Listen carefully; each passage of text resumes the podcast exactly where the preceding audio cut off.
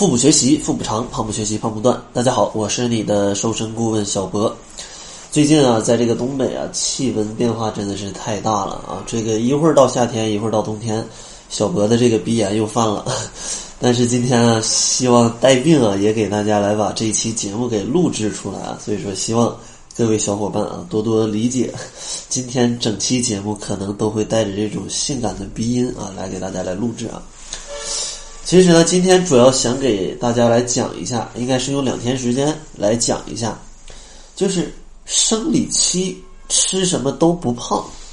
这句话到底是真还是假？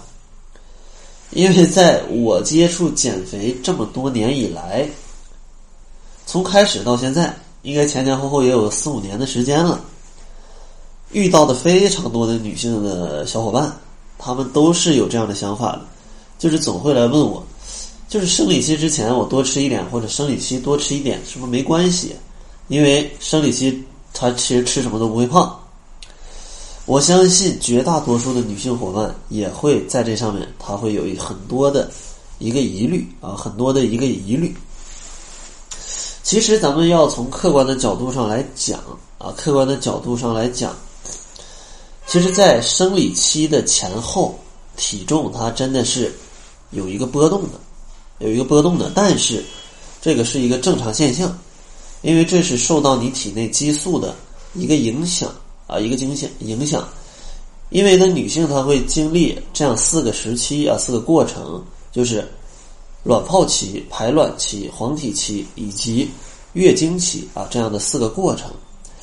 其实，在你的就是月经前的这个黄体期的时候，你身体内的。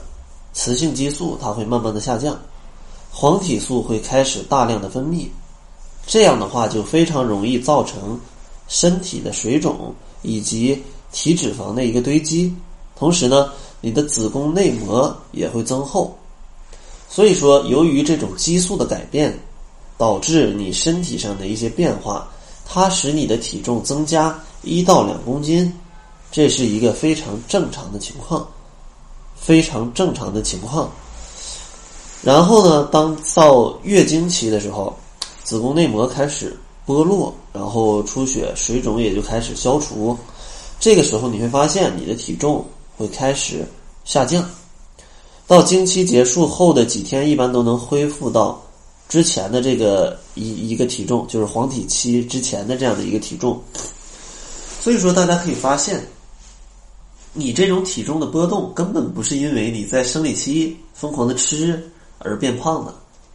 然后生理期结束又什么都不干就会瘦的，它只不过是身体的对于激素的这样的一种反应，这样的一种反应而已。所以说，大家千万不要去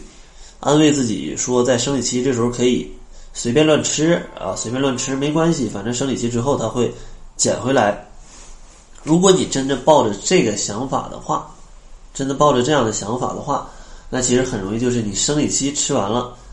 你可能在生理期之前胖个五六斤，然后生理期结束后你发现只只掉下来两三斤，那就是把水肿这部分去掉，那这样的话其实你就胖了这样的两到三斤，我相信这不是各位女性小伙伴们希望看到的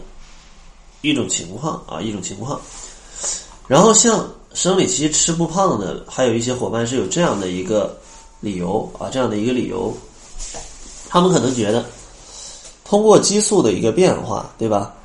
身体内的肠胃功能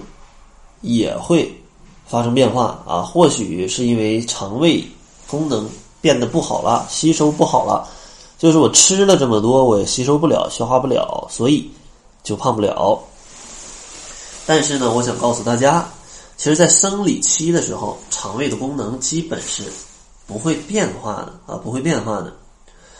因为其实影响到肠胃吸收情况的波动，它主要来源于是经期的这种孕激素分泌增多。但是呢，影响肠胃分泌功能的孕激素，它含量是非常少的，它非常少的。就算会增加，其实这样的一个。就是影响的程度也是非常低的啊，可以低到基本不用考虑啊，基本不用考虑，因为它可能只能影响五十大卡的这样的一个热量的一个吸收，而你却吃了五百大卡，那其实这样的一个，大家可以对比一下，这样的一个影响，其实还是因为其实五十大卡也就吃个苹果，你每天多吃个苹果，我觉得问题不大，啊，问题不大。那你如果非要吃个汉堡，吃个五百大卡，那其实，呃，就就要完蛋了啊，就要发胖了，对吧？当然，当然啊，除非你肠胃是有一些问题的。但是我相信绝大多数的伙伴，其实消化功能和吸收功能其实是跟正常人是一样的，所以说基本不会受到什么影响。所以说伙伴们啊，也不要用这两个理由来安慰自己。然后下期呢，再给大家来讲一些其他大家会觉得经期吃不胖的一些理由，以及生理期到底应该呃怎么样去对待，然后怎么样去吃啊，才能让你整个的减肥过程。变得又轻松又快乐啊！变得又轻松又快乐。然后最后呢，还是送给大家一份七日瘦身食谱。想要领取食谱的伙伴呢，可以关注公众号，搜索“小辉健康课堂”，灰是灰色的灰。然后呢，如果大家不希望去吃药，也不希望去线下去节食，也不希望去什么抽脂，用各种不健康的方式去减肥的话。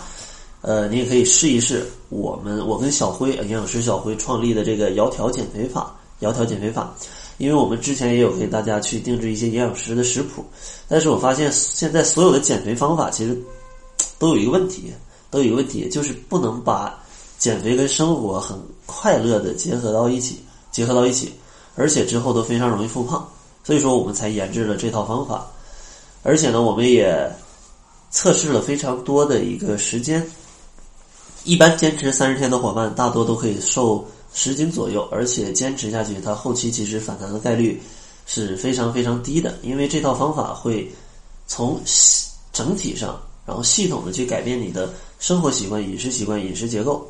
啊，如果可以的话，也希望能改变一下你的运动方式，你想要改动改变一下你的运动方式。然后，如果你也想了解窈窕减肥法的全部，也可以关注公众号“小辉健康课堂”来去偷偷查看一下。之前使用窈窕减肥法的伙伴们的一个减重的一个情况。那好了，这就是本期节目的全部了。感谢您的收听。作为您的私家瘦身顾问，很高兴为您服务。